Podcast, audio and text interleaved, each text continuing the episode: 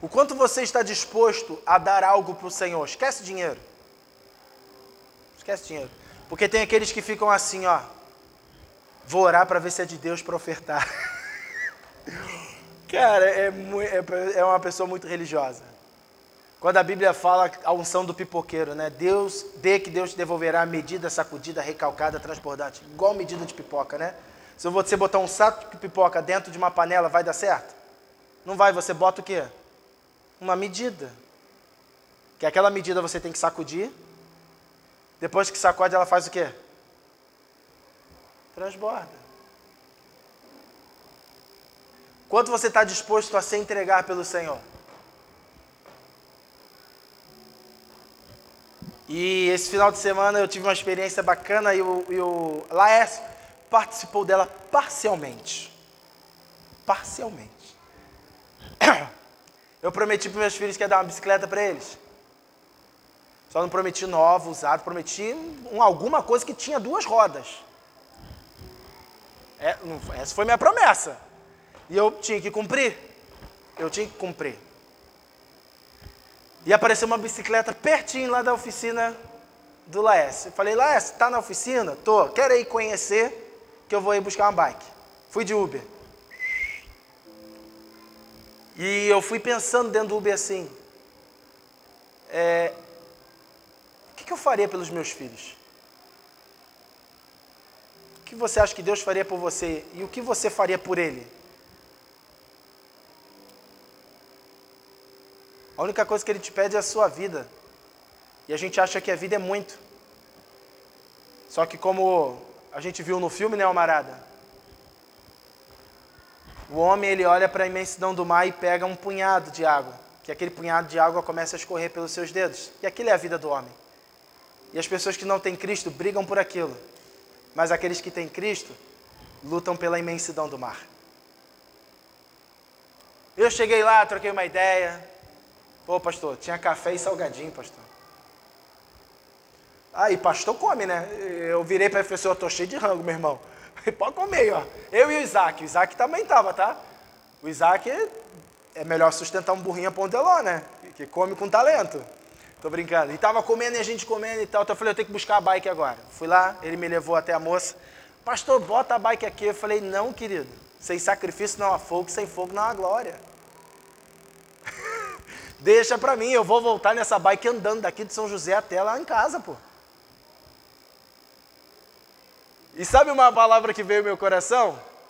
Aquilo que Davi falou para os seus, os seus servos: Ei, ei, não daremos nada a ele que não venha com sacrifício. Eu falei assim: eu preciso dar uma lição para os meus filhos em algumas coisas. Mostrar o quanto eu estou disposto por eles, em tudo.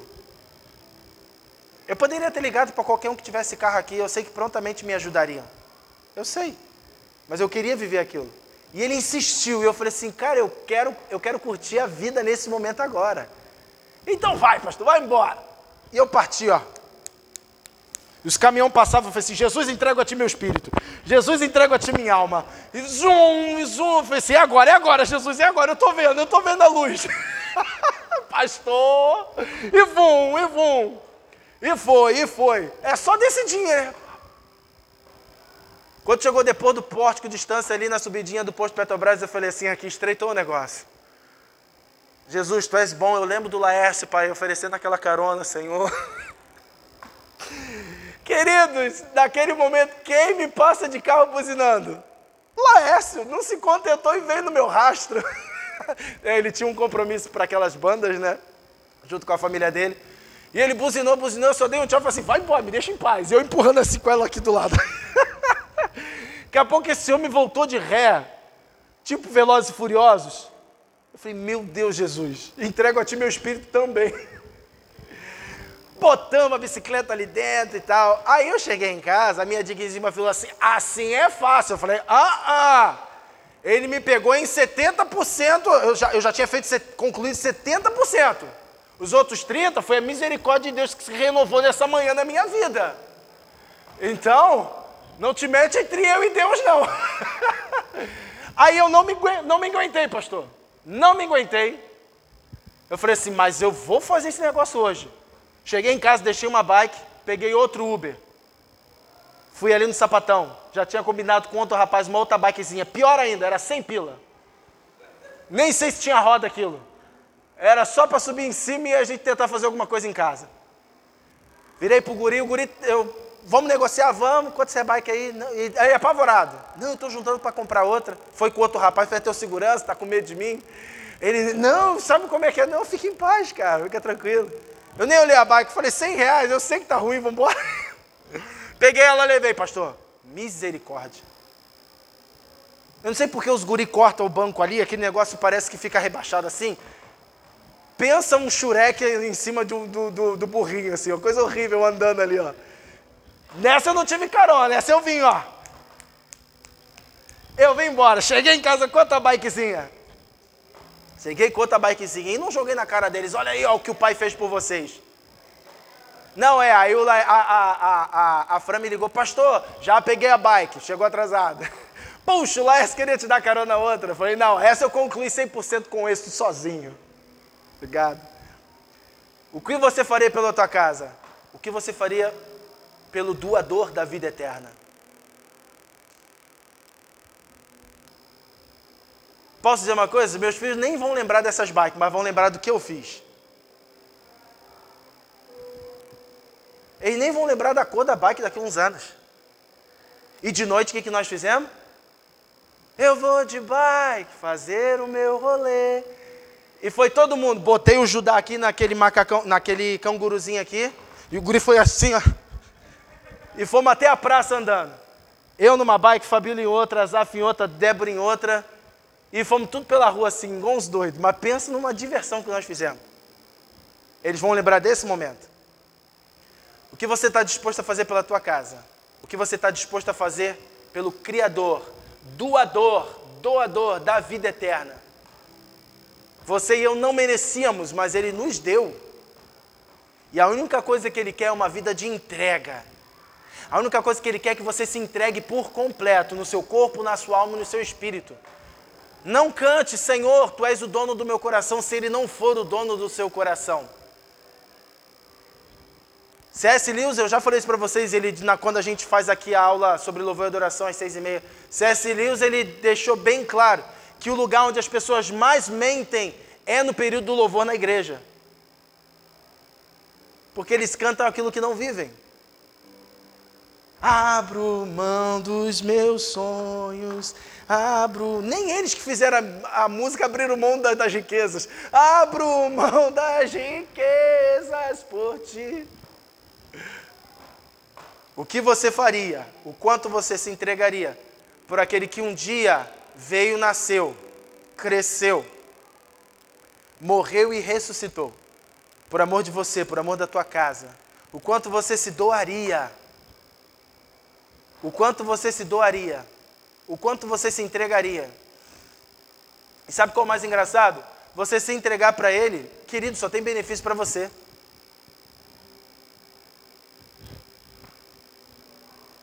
Me diz alguma coisa ruim que você passou com Cristo. As turbulências e as tempestades sempre virão, mas a certeza está naquele que construiu a casa na rocha. O vento pode bater, querido, não vai derrubar. Mas o quanto você tem se doado para Ele? O quanto você tem gastado tempo para encontrar com Ele? Ou você só separa o dia de domingo para vir e ser um cristão? E no resto da semana você é tudo, menos filho de Deus. Vamos rapidamente? Repita assim comigo: um deserto em flor. Primeiro domingo do mês nós falamos o advento número um. Falamos sobre o Natal. No segundo domingo, foi o nosso passadia. Eu falei para aqueles que não sabiam por que nos chamamos Comunidade de Paixão por Jesus e mostrei biblicamente sobre isso. E hoje nós vamos falar um deserto em flor. Repita assim comigo: o advento. Confie em mim, por favor. O advento não é apenas sobre o movimento de Deus em nossa direção. O advento também é nosso movimento em direção a Deus. Amém? Abra comigo Isaías capítulo 35. Isaías 35, a partir do verso 1. Isaías 35, verso 1.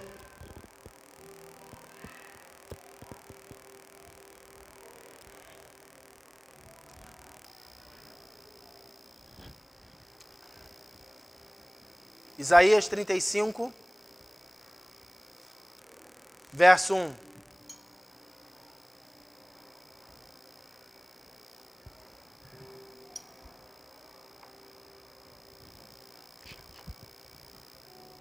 Amém? Acharam aí? Vamos ler? Diz assim, vamos ler até o verso 10, tá bom? Vamos lá. As regiões desabitadas e o deserto exultarão a terra desolada se alegrará e florescerá, como o açafrão. Haverá muitas flores, cânticos e alegria. Os desertos se tornarão verdes como os montes do Líbano, belos como o Monte Carmelo e a planície de Saron. Ali o Senhor mostrará a sua glória, o esplendor de nosso Deus. Fortaleçam os de mãos cansadas, apoiem os de joelhos fracos, digam aos de coração temeroso: sejam fortes e não temam, pois seu Deus vem para vingar-se de seus inimigos, ele vem para salvá-los. Verso 5: Quando ele vier, abrirá os olhos dos cegos e os ouvidos dos surdos, os aleijados pularão como servo, e os mudos cantarão de alegria Fontes brotarão no deserto e rios correrão na região desolada. Verso 7. O solo ressecado se tornará em açude. Me perdi. 7.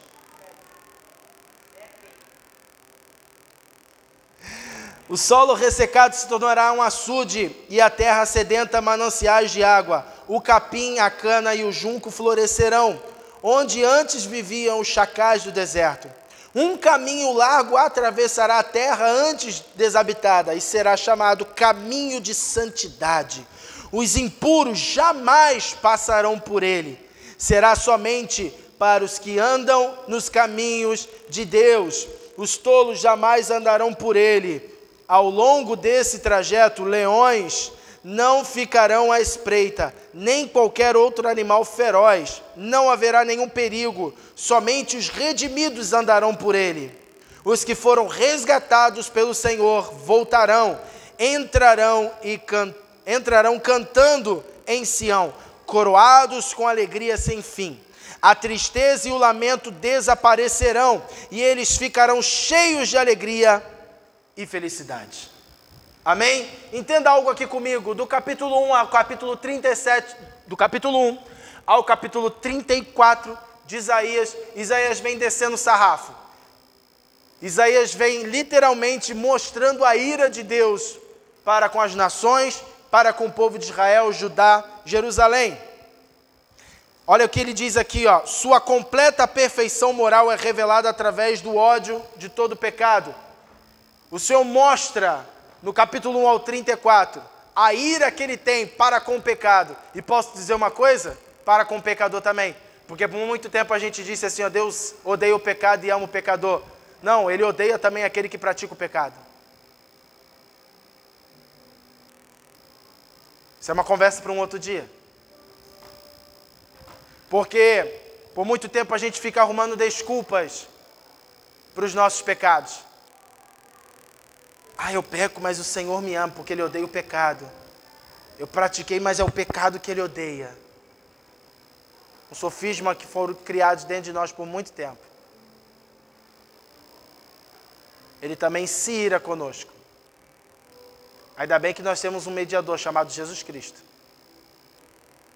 Não confunda as coisas. Não confunda. Amém? Entenda aqui uma coisa. A partir do capítulo 35, aí sim Isaías expressa uma visão de beleza e encorajamento. Ei, sabe o que eu quero dizer para você? Você pode pensar que eu estou sendo repetitivo, eu não estou sendo. Eu quero mostrar para você que o Natal é precioso e você deve comemorar o Natal. Eu vivi vários extremos, querido. Eu vivi vários extremos. E sabe quando você vê que você está crescendo em Deus? Quando você amadurece e reconhece algumas coisas que você fez antes, você falou assim, pai, isso aqui não é bacana. Como é que eu fui fazer essas coisas? Como é que eu preguei isso? Como é que eu falei aquilo? Só eu fiz isso, mais ninguém. eu falei assim, cara, como é que eu poderia ter falado aquilo? E eu já vivi vários extremos. E uma coisa que, uma frase assim, ó, pega essa frase. Tá, se você não foi no Basileia, não é porque eu dei aula não, mas você perdeu. E se você não assistiu ainda, que a gente fez uma live no Facebook, você continuou perdendo. Foi muita coisa preciosa que a gente falou naquela noite. Quarta-feira, não foi? Basileia.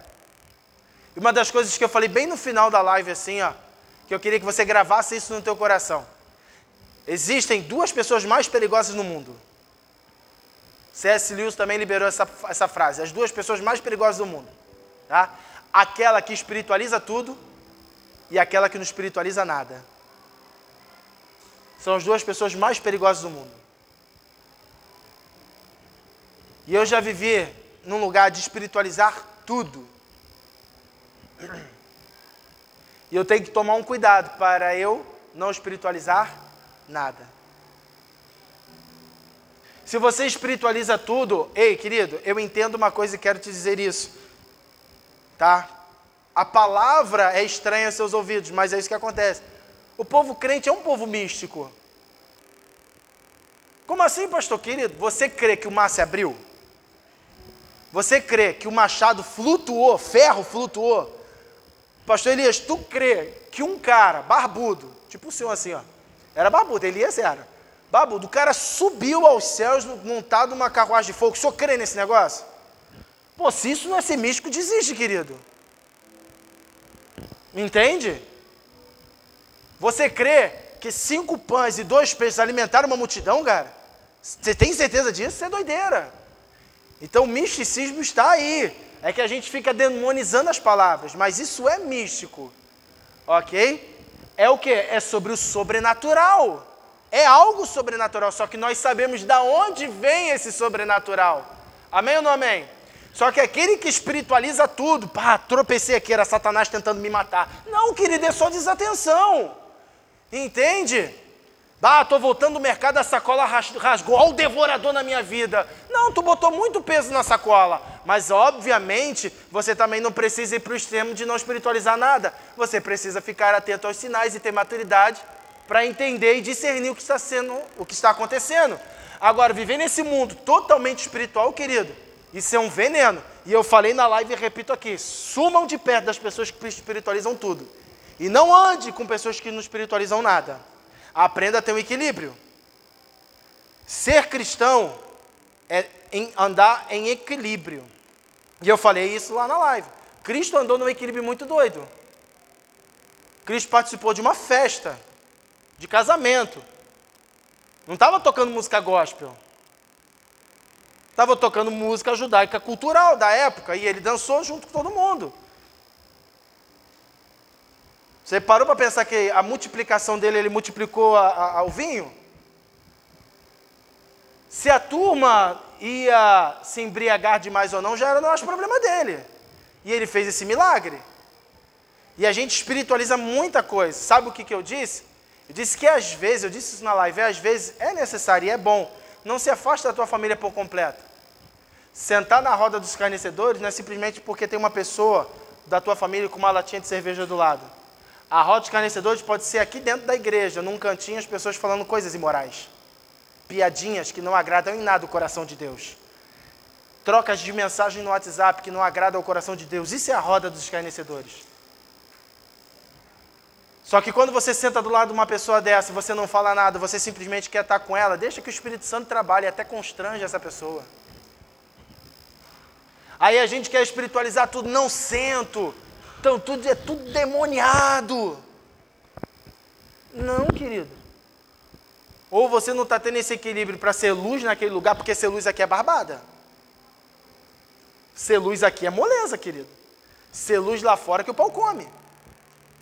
É quando alguém chega e te faz uma piadinha e você, pá, cara, eu não compartilho com essas coisas. Vou perder a amizade, azar, não perco Jesus. Por que você acha que a gente não anda com tantas pessoas? Né, pastor? Por que você acha que a gente não anda com tantas pessoas? Porque até em rodinha de pastores a gente já viu piadinhas e a gente saiu dela. Estou mentindo? Não quero andar com esses caras. Não vou, meu irmão. Não estou aqui para agradar as pessoas, estou aqui para agradar Jesus. E aqueles que têm o mesmo coração, a gente anda junto. Pá, mas foi o meu chefe que fez. Tá bom, pô. Desagrada é o coração do Criador, dono de tudo e de todos.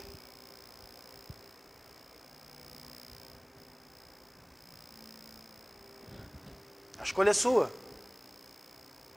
E a gente vive nesses extremos. E eu já vivi naquele extremo assim, meu Deus, a árvore de Natal é do diabo, é do demônio, e a gente arruma um monte de coisa. A gente arruma um monte de coisa. Um monte, assim, um monte, um monte, um monte. A gente arruma um monte de coisa. Sabe o que é engraçado? Esses dias eu, eu vou até pesquisar para ver se isso de fato é verídico. Se alguém já pesquisou isso, me diz. A origem ali, porque tem a velhinha em cima do bolo, e a gente canta o parabéns, da onde vem, não é nem o ratimbum, tá? Só a velhinha do bolo. E eu vi um vídeo, eu falei, cara, vou me aprofundar para ver se isso é fato, tá? Que a velhinha era posta ali em cima do bolo porque eram feitos bolos numa época como oferenda para uma deusa grega e eles colocavam a velha em cima para iluminar essa, essa oferenda e a partir daí começou a vir. Eu não sei se é fato, só que é engraçado, a gente endemoniza uma árvore mas a gente bota a vela em cima de um bolo, a gente nem sabe por quê. Estou dizendo para você parar de colocar, não, querido, fique em paz. Só que vai buscar então entender. Vai buscar entender. Aí pessoas que espiritualizam muito as coisas é um veneno. Uma grande pastora, uma mulher de Deus assim, que eu sigo ela ainda no Instagram, assim, reconheço que Deus tem uma palavra violenta para ela em oração. Na década de 90, foi a primeira mulher a aparecer na televisão brasileira, cara. Nove... É 90. A primeira mulher a aparecer na televisão brasileira com um programa evangélico. Era uma loucura. A minha mãe era fã de carteirinha, assim, vou brincar essa expressão, fã de carteirinha, via todos os programas. E era a única TV que tinha em casa preto e branco, eu sentava para ver junto, né? E ela sempre pregava que aquele que estava doente estava em pecado. Quem está doente está em pecado, quem está doente está em pecado. O que, que aconteceu com ela? Ficou doente sumiu da televisão. Mas ela aprendeu com as suas próprias palavras. Então cuide com aquele que espiritualiza tudo. E cuide com aquele que não espiritualiza nada. Andar com o Senhor é aprender a andar no equilíbrio espiritual. É saber que você, e eu falo isso há bastante tempo. Falo isso há bastante tempo. Eu comecei a falar isso quando eu ainda estava em Sapiranga. Eu sempre falei isso, nós precisamos aceitar e entender que ser espiritual é ser humano. Você entender que o seu ser espiritual é ser humano, é você entender a tua humanidade. Respeitar a tua humanidade em Cristo. Amém ou não amém? Vocês estão entendendo isso nessa noite? Então, ache um ponto de equilíbrio no Senhor. Aí está a maturidade. Aí está a maturidade. Enquanto não tem essa maturidade, você vai ver as pessoas fazendo de tudo, como o próprio Charles Spurgeon já disse. As pessoas vão fazer de tudo, vão se vestir de Chapolin num culto, vão se vestir de Chaves, vão se vestir de Batman, tudo para chamar atenção. Enquanto o cara só chegava dentro de uma igreja para ver a, a acústica dela e gritava: Eis o Cordeiro de Deus que tira o pecado do mundo! E fazia aquele eco dentro da igreja. E um cara que estava roçando um pasto próximo daquele lugar ouviu só essa palavra, ajoelhou chorando e entregou a vida para Jesus. Esses dias eu vi um vídeo do cara deitado no caixão. E ele levantou e apontou. Todos estão pensando que você está morto, mas o Senhor está te levantando. Eu falei, não! Eu não vi isso, não! Os caras estão fazendo qualquer coisa, querido, para chamar atenção. Só que se você só apresentar Jesus, a Bíblia diz que os olhos de Jesus é como chama de fogo. Se isso não impressiona, querido, olhos como chama de fogo, não impressiona, desiste, cara. Desiste. Apresente Jesus, um evangelho puro e simples, transformador. Senhor tem transformado a tua vida? Sim ou não? Se ele não tem transformado, vamos orar. Mas ele tem transformado a tua vida? Fale o que Jesus tem feito na tua vida. Fale o que Jesus tem feito na tua casa. Nunca foi sobre uma igreja. Eu amo quando alguém dá testemunho das coisas que estão acontecendo na vida dela e não fala nem nome de igreja nem de pastor. Eu acho isso fantástico. Só fala Jesus, Jesus, Jesus, é o que a gente sempre tem dito aqui nesse lugar. Que esqueçam o nosso nome, mas nunca esqueçam o nome dele. O nome de quem nós sempre anunciamos. Amém? Ei, você está comigo? Sim ou não? É obrigado a estar, tá, né? obrigado a estar, tá, né? Ei, primeira coisa que ele diz aqui, ó. Fortalece fortalecei as mãos frouxas. Portanto, revigorem suas mãos cansadas e seus joelhos enfraquecidos. As mãos são para trabalhar, não para ficarem paradas. O Senhor te entregou mãos para você trabalhar. Primeiro trabalho que você tem que ter, que não deveria ser um trabalho, mas deveria ser um prazer, é o trabalho de abrir a Bíblia. Nem isso você quer ter o trabalho. Abrir as Escrituras e meditar nela não tem que ser um trabalho, tem que ser um prazer. É porque é por ali que o Senhor comunica as suas verdades eternas para você. Vamos quebrar aqui alguns paradigmas aqui. Estou fugindo um pouco do meu sermão, estava tão bonitinho escrito ali. Estou fugindo dele aqui em algumas coisas. Vamos quebrar algumas coisas? Quando a gente chega e fala assim, ó, Deus falou comigo. Aí a pessoa que é nova na fé, ou até um velho na fé que não entendeu ainda a fé, você entendeu o que eu falei? Ele fica assim, ó. Fica igual aquele memezinho da Nazaré, com um monte de conta matemática aqui em cima. Deus falou com ele. Como é isso? Deus falou com ele. Como é isso? E eu achei bem fantástico, porque eu já passei por muita coisa dessa. E até você entender no Senhor, ter, discernimento da voz do Espírito falando em você. E uma das coisas, das experiências, para eu vir para o Sul, eu sempre digo isso, algumas pessoas ficam até chocadas quando eu falo assim, pastor, você ouviu a voz de Deus para vir aqui para o Sul? Não, audivelmente eu nunca ouvi. Ele falou aqui, ó. E eu tinha certeza daquilo que ele falou aqui dentro de mim. E olha que bacana. E eu conversando com uma pessoa sobre esse assunto. Esses dias eu acordei pela manhã bem cedo, fiz algumas coisas que eu já tinha que fazer de manhã cedo. Sentei para tomar um café, liguei no YouTube e botei. Comecei a procurar um vídeo, falei, ah, vou, vou ouvir o, o Subirá. Comecei a ouvir. E ele falou uma coisa muito interessante. Ele virou e falou assim, Rafa, que em toda a caminhada dele, até no dia que ele estava fazendo o vídeo, né, que ele falou assim, até o dia de hoje, eu só ouvi a voz de Deus audivelmente uma vez, eu acho que era a voz dele, que era uma voz muito tremenda aos meus ouvidos. Mas todas as formas que Deus falou comigo foi dentro do meu espírito. Sabe como é que ele fala? Você meditando nas escrituras, você orando, você o buscando, você jejuando, você vai aperfeiçoando o teu espírito. Digo assim: o meu espírito precisa ser edificado para a minha alma ser renovada e logo o meu corpo se tornar obediente. Sabe por que muita gente não, não consegue controlar o, o seu corpo? Igual eu estava conversando com um pessoal esses dias, e não, uma, uma, uma amiga chegou e falou que não tem como. As, quando a esposa está naqueles dias, ou quando ela está de resguardo, é natural, Deus perdoa o marido se masturbar. Porque ele precisa, ele tem essa necessidade. Eu falei assim: pode falar para essa moça que ela está endemoniada. E a pessoa começou a rir quando eu falei: não, não fala não, mas é, isso não faz sentido nenhum, é só abrir a Bíblia e ler e estudar. Sabe por que o corpo não obedece? Porque a sua alma não se renovou. Sabe por que sua alma não se renovou? Porque seu espírito não se edificou. Entendeu? Diga assim: isso é maturidade. Fala assim: ah, entendi, pastor, agora faz. Entendeu nada? Vou repetir aqui, tô brincando. Vou repetir aqui, ó. Maturidade é um espírito edificado, uma alma renovada e um corpo obediente. Não tenta botar regras no teu corpo se teu espírito não está sendo edificado. No dia seguinte você cai de novo. Por isso que as pessoas que têm problema com masturbação nunca acabam. Porque elas querem acabar pelo corpo, elas têm que começar pelo espírito. Porque você é um espírito que tem uma alma que habita num corpo. Amém ou não amém? Ah, eu não consigo parar de trair minha esposa, eu não consigo trair para meu marido. Eu sempre tento e volto porque teu espírito está sendo edificado. Nem no Salmo 91 está aberto a tua Bíblia mais em casa. Você nem sabe mais onde está a Bíblia. Tu nem sabe mais onde ela está. Mas você quer que Deus fale contigo.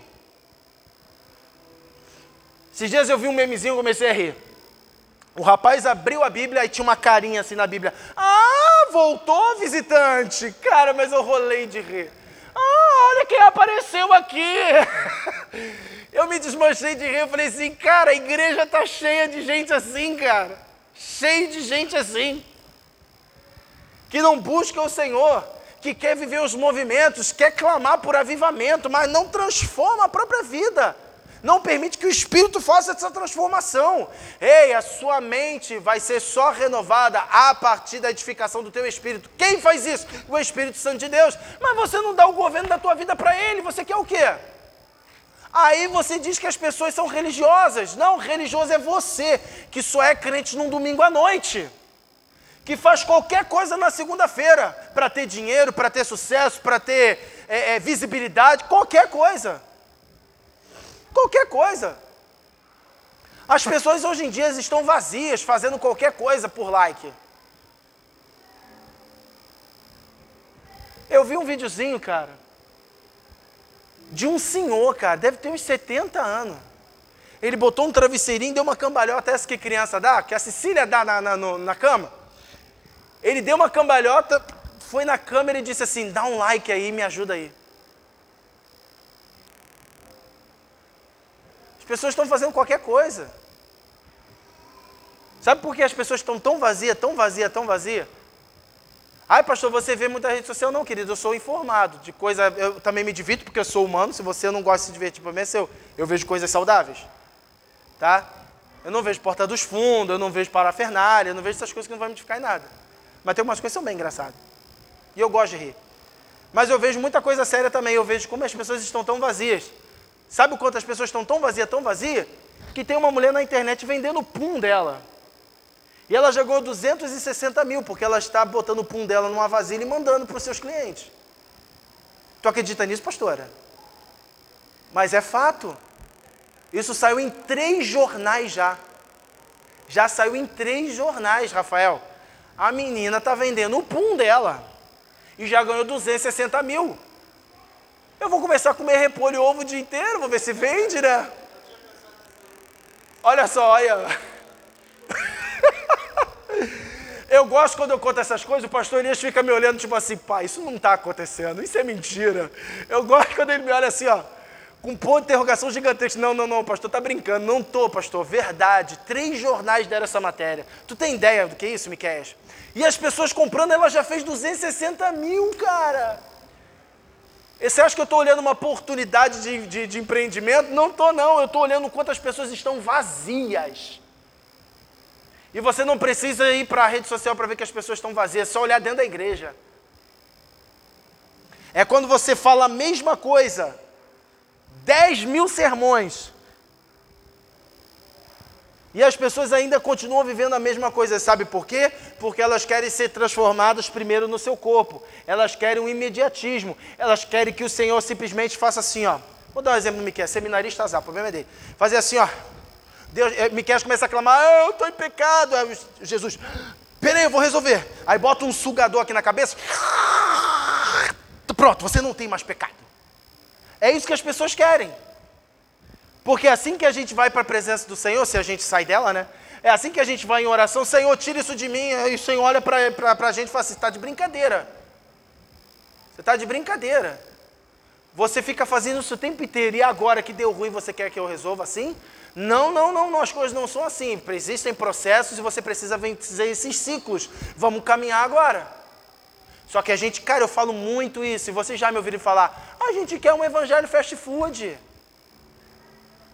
A gente quer passar pelo drive tudo da bênção e falar assim: me vê, dois hambúrgueres, alface, aquele moço cheio de prosperidade.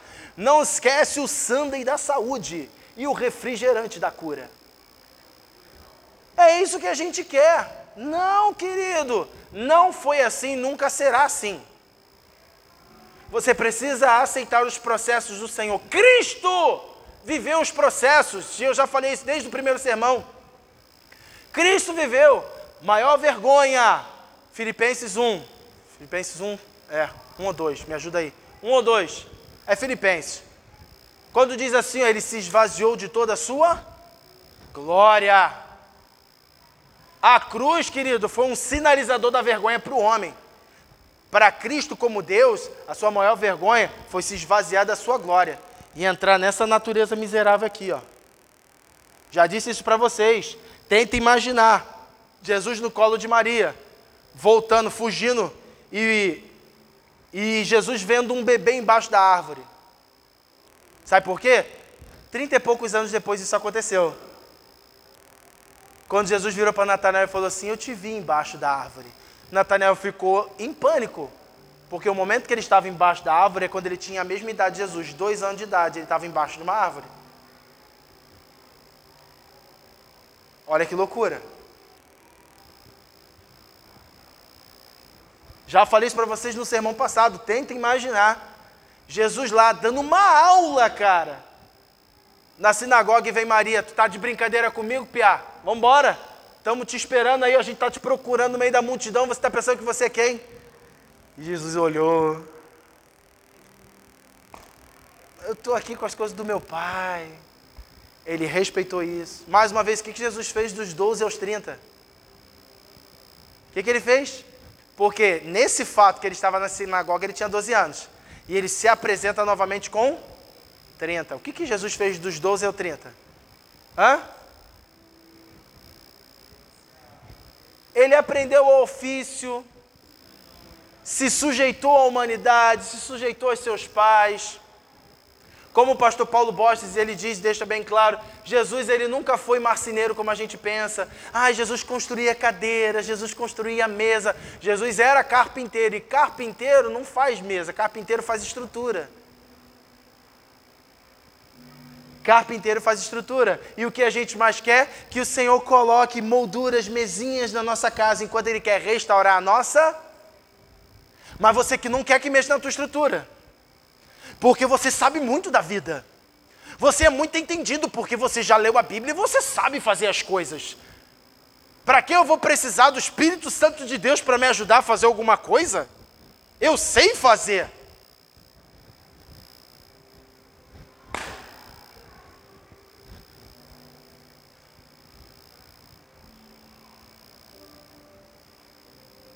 Aí pensa que sabe. Aí o primeiro vento de doutrina você vai correndo. Igual eu, eu acho que eu mostrei, mostrei para o pastor. O cara pegando a bexiga, enchendo. Não sei se eu botei no grupo dos homens. O grupo dos homens lá tem dia que fica parado, mas tem dia que se movimenta.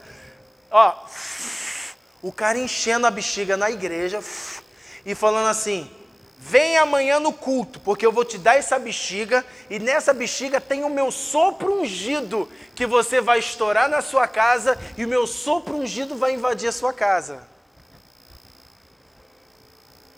Se as pessoas, que, se as pessoas compram vassoura ungida, querido, você acha que elas não vão comprar a bexiga ungida?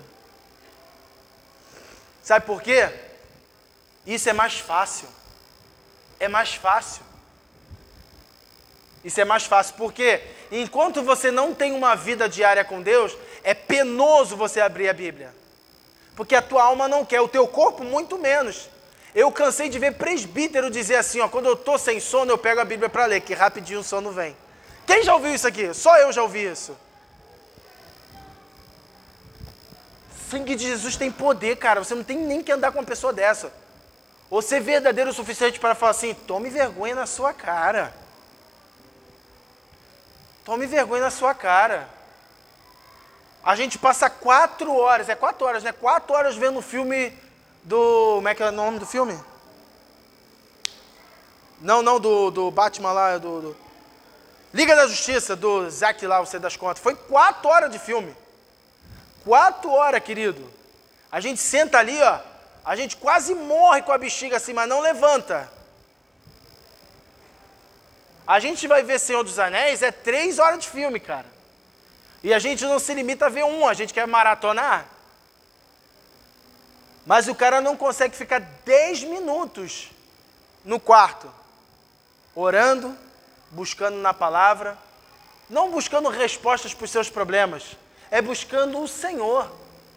Por quê? Buscar o reino de Deus e a sua justiça. E as demais coisas vos serão acrescentadas. Ei, você precisa se alegrar que ele veio, abriu mão da sua glória, se sujeitou a essa humanidade, morreu, ressuscitou por você e por mim. E o que você tem feito pelo Criador? Lá no começo da nossa conversa, o quanto você tem se entregado, o quanto de fato você tem dizido não para o pecado e sim para ele. O quanto você decide viver uma vida em santidade no teu casamento, uma vida transparente no teu casamento. Uma coisa que eu já vejo assim, ó. Claro, claro, quando eu converso com alguém, a pessoa, um casal fala assim: "Não, porque o dinheiro dela, porque o meu dinheiro". Eu falei: "Pish, não entendeu nada". Não entendeu nada. Só existe um dinheiro dentro de casa.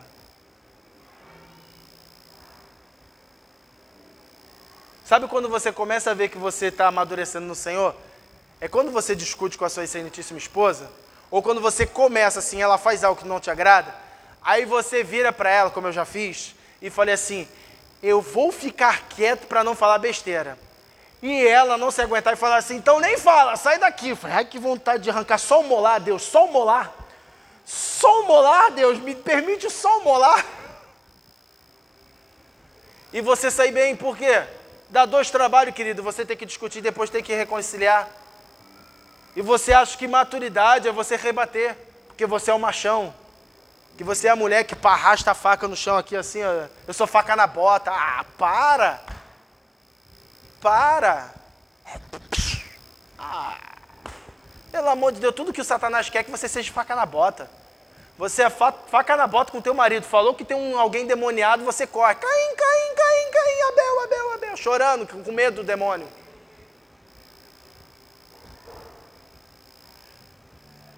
Você é um machão em tudo, mas quando dá ruim você vem correndo. Pastor, me ajuda.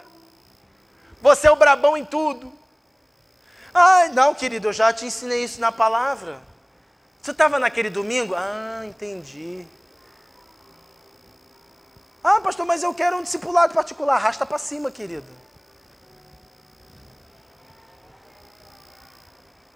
As pessoas querem tudo de Cristo, mas não querem dar nada para Ele. Sabe quando você vê isso? Dentro da igreja.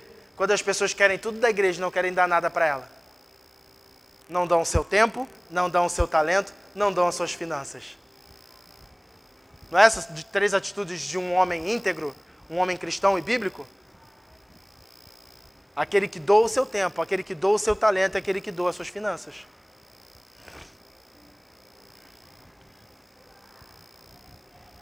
Jesus doou tudo, cara. Ei, ele doou tudo. Ele deu tudo. Tudo. E a única coisa que ele quer é a tua vida. E a gente acha que a vida é muito. Ele deu tudo por amor de você. E o que você tem feito por Ele? O quanto você tem se entregue por Ele?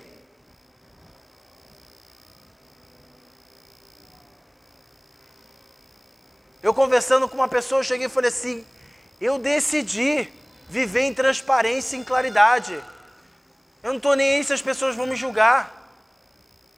Eu sou apaixonado por Jesus, se tiver que fazer caminho de volta, eu vou fazer porque eu vou viver uma vida, vou buscar viver uma vida reta diante dele nesse lugar, nesta terra, nesse planeta. Eu vou buscar. Mas não, aí você fala assim, é muito difícil, pastor. Aí a gente volta no que eu já falei. Sabe por que é difícil? Porque seu espírito não está sendo edificado, a sua alma não está sendo, foi se você decorou, renovada, e o seu corpo logo não se torna obediente.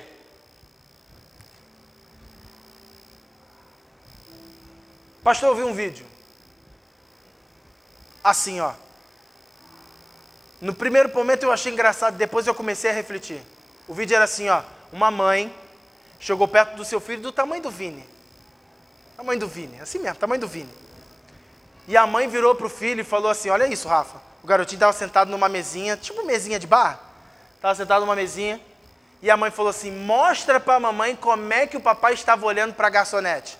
E o garotinho fazia assim: ó. Naquele primeiro momento eu ri, depois eu falei assim: olha o que, que o pai está ensinando para esse filho.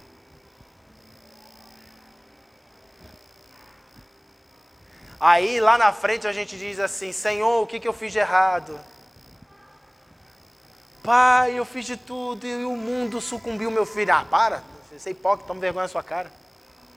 Seja homem, seja mulher, que busca o Senhor, que se entrega diariamente. Organize o seu tempo. Ache tempo, dê um jeito. Ele é justo, com nisso daí Deus é assim, ó, Deus é justo em tudo. Mas é fantástico como ele deu 24 horas num dia para o justo e para o injusto. Para o cristão e para o ímpio. Mas como os filhos das trevas muitas vezes são mais prudentes do que o filho da luz, e a gente consegue tempo para tudo, a gente consegue tempo para janta com os amigos, que é necessário. A gente consegue tempo para ver um filme, que é importante você distrair sim. Dependendo do conteúdo, se aquilo é bom, se aquilo acrescenta, se você consegue tirar a lição daquilo. Tanto de coisa engraçada, tanto de não. Isso é importante, mas o quanto você tem gastado com ele, na presença dele, me colocaram num grupo, eu vou te mostrar. Eu achei interessante a descrição do grupo. Foi isso aqui, ó.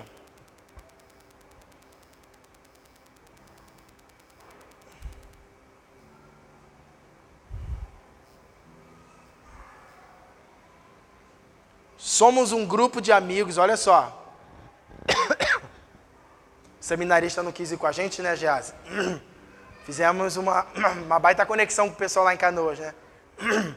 Somos um grupo de amigos inconformados com o estado atual de nossas vidas e igrejas, que acreditam que existe mais profundidade e realidade de Deus para ser vivido hoje. Nossos alvos são coração queimando por Jesus, avivamento, reforma, retorno de Cristo, cumprir a grande comissão, ver nosso Rio Grande do Sul tocado por Deus, mover de oração, vida de igreja, aliança e verdadeiro evangelho. Abacuque 2:1 Estarei na minha torre de vigia, ficarei na fortaleza e vigiarei para ver o que Deus me dirá. E quando me botaram nesse grupo, falaram assim: se você conhece outros homens assim, Passa aí o número para a gente colocar no grupo assim. Eu falei assim, é, não, não tá fácil de achar assim não, hein? Que queira isso daí. Não tá fácil não. Pastores, né? Um grupo só para pastores. Eu falei, não tá fácil não. Tá difícil achar alguém que queira isso tudo. Que a primeira coisa que a gente começa são aquelas pessoas que não são inconformadas, elas se conformam com qualquer coisa. Se conformam com qualquer coisa. Você se conforma com a vida que você está levando, pô. E você sabe que a vida que muitas vezes você está levando está te levando para a ruína. E você ainda bota a culpa num tadinho do diabo. Mas a culpa é toda sua, porque você não quer. Seja pelo menos homem e mulher para dizer assim: Eu não quero. Pastor, me deixa em paz, eu só quero vir de domingo aqui. Então vai numa igreja que pelo menos, sim, né? Dá uma palavra mentirosa para ti, para você sair meio confortável que aqui. Não vai ser assim.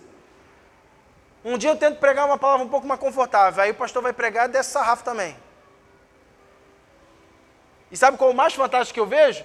Que eu falo assim, meu Deus, as pessoas vão, vão tacar pedra em nós. E as pessoas mandam mensagem para ele, mandam para mim assim, pai, eu precisava ouvir esse negócio aí. Era exatamente isso daí. Ei, fique de pé comigo. Passei sete minutos, né?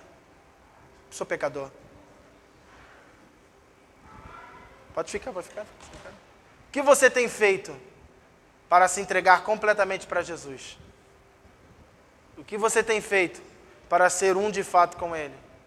Qual o esforço que você tem tido? O quanto você abre a sua Bíblia e medita nela. Abre com a sua família e lê um versículo, pelo menos, com a sua casa.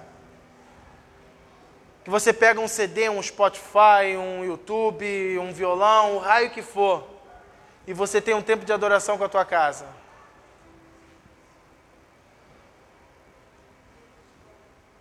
Quando você jejua, não por coisas, só para colocar assim, ó, corpo, você tem que ser obediente. É isso que nós homens fazemos toda quarta-feira aqui. Nós colocamos o nosso corpo no lugar de obediência. E que obediência, né, Alexandre? A gente só vê o pessoal postando foto depois, né, postando no grupo. Mas só para um pão com ovo. Esse aqui, então, meu Deus do céu, as caras que ele faz assim, ó.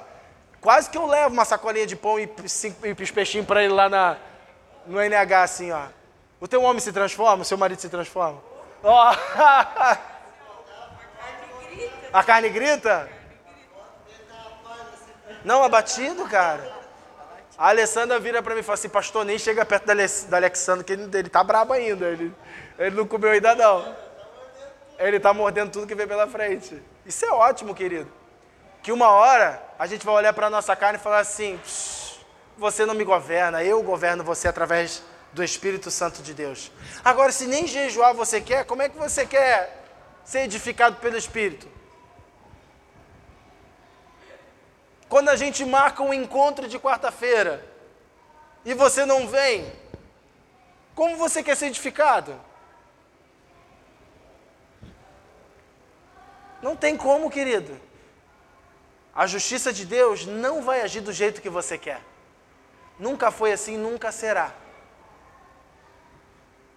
Ele veio, se sujeitou a essa natureza Passou todo o processo, Gease, de 33 anos nessa natureza. Oh, 33 anos, eu nunca sei, nunca imaginei e nunca vou imaginar o que é um Deus dentro desse corpo. E ele fez isso por 33 anos. Passou todo o processo que tinha que fazer. Desapareceu entre os 12 e os 30. Não há relato nenhum do que ele fez. E a gente entrega a vida para Jesus sabe fazer meia coisinha de coisa, a gente já quer. E se as coisas não acontecem, a gente começa. Você é o espelho que reflete a. Ainda tem vida aí, tem nada, já morreu um tempão, pô. Já morreu tem um tempão. Não foi o sermão mais bonito, né? Mas talvez o mais necessário. Porque como Geás esses dias colocou no grupo dos homens, ou da igreja, acho que foi um dos homens, olhando todas as mensagens que nós pregamos, pastor, para ver se a gente não falou mais heresia aí, no ano inteiro, e fazendo uma análise que o Senhor comunicou para a gente durante o ano inteiro. Estou esperando a análise dele ainda, né? Ele não concluiu a análise, né? Você que inventou moda, você que termine, né, pastor? Você que termine agora e mostre para a gente essa análise. Queremos ver. Mas eu, sabe como eu tenho visto Deus fazendo tanta coisa no nosso meio?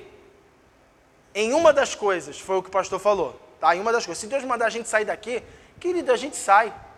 A gente vai lá para a minha sala da minha casa, vai passar da casa dele, a gente vai para algum lugar, querido. Porque isso aqui, ó, juntos somos igreja. Separado você nunca foi igreja, tá? Você é só uma pedra. Juntos somos uma construção. Pedras vivas. Amém? Entenda isso, acho que você já entendeu isso comigo. Tá? Então, uma coisa que eu vejo Deus muito fazendo, ó, é quando a gente fala assim, ó, meu Deus, Jesus, esse mês não vai dar não. Esse mês a gente atrasa. E todo mês eu só faço uma oração. É a mesma oração. Eu falei assim: eu não quero envergonhar o teu nome. Não me deixe envergonhar o seu nome. Se essa obra não é tua, é só falar que a gente acaba na hora. Porque nós não queremos fazer aquilo a partir de nós, mas sim a partir de ti. Pergunta minha esposa, essa é a minha oração todo final de mês. Falei, Senhor, se não é da tua obra, Pai, se não é teu, se nós inventamos moda, eu não tenho vergonha nenhuma, eu só não vou te entristecer. E o Senhor faz assim, ó, pá, pá. Vocês que estão aqui, ó, quantos aluguéis a gente já atrasou? Nenhum. Nenhum. Nenhum. Nenhum, querido. É o Senhor pagando tudo, dizendo assim: permaneça em mim e o mais eu vou fazer. Eu vou dizer para você: permaneça no Senhor e o mais Ele vai fazer na sua casa. Porque você pensa que a única coisas, sinais de prosperidade é quando a sua conta bancária está cheia. Sinais de prosperidade, querida, é você não ter que gastar dinheiro com remédio. É você não ter que ir para o hospital toda noite com seus filhos. Sinais de prosperidade é você fazer, tá? Olha aqui, ó, entenda o que eu vou fazer, falar para você. Eu falei, vou tentar concorrer mais uma vez à bolsa da minha filha. Vou tentar concorrer, Jesus. E eu botei lá. E a rendazinha aumentou um pouquinho. Logo que aumenta, os caras não dão, né? E a gente já estava meio que conformado, né, Fabiola? Que, bah, esse ano eu acho que não vai vir. Acha que esse ano não vai vir. O que, que aconteceu? Dia 12 recebemos um e-mail. 100% de bolsa novamente. Para mim, isso é ser próspero. É o Senhor falar assim: fica em mim, fica tranquilo que o resto eu cuido.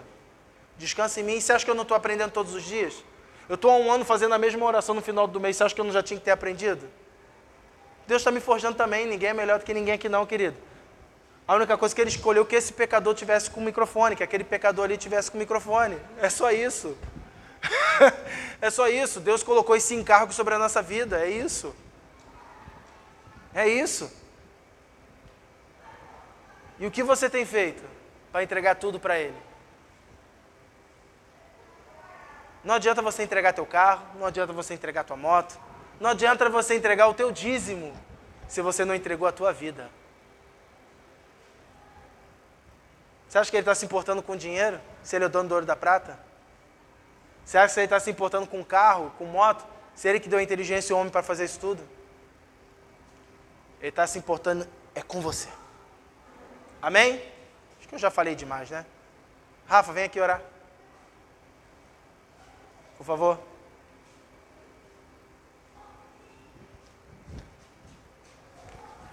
Peguei de surpresa?